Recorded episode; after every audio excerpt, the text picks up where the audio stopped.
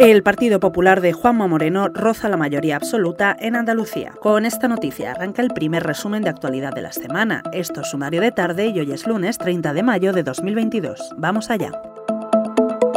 El Partido Popular obtendría entre 47 y 49 escaños, a 6 de la mayoría absoluta, en las elecciones andaluzas del 19 de junio, en las que Vox subiría entre 21 y 23 diputados y la izquierda se quedarían los 32 del PSOE, los 5 de Por Andalucía y el diputado que conseguirían Adelante Andalucía. Ciudadanos obtendría entre 1 y 2 diputados, ahora tiene 21, lo que le impediría formar grupo parlamentario, según el barómetro del Centro de Estudios Andaluces realizado en mayo.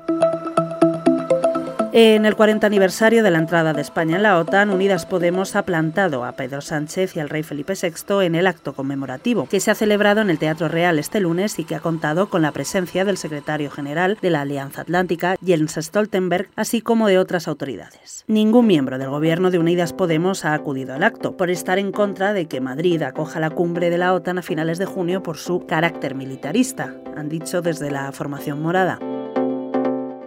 Hoy además te contamos que el gobierno catalán ha decretado la inaplicación del 25% del castellano en las aulas. El Ejecutivo de Pere Aragonés ha aprobado este lunes un decreto ley que fija explícitamente la inaplicación de porcentajes en el uso de lenguas en la enseñanza como respuesta a la sentencia del Tribunal Superior de Justicia de Cataluña que obliga a impartir un 25% de clases en castellano. Lo dejamos aquí por hoy. Te lo ha contado todo una servidora, Cecilia de la Serna. Lee estas y otras muchas noticias en abierto en nuestra página web, theobjective.com. Mañana volvemos con más información. Hasta entonces.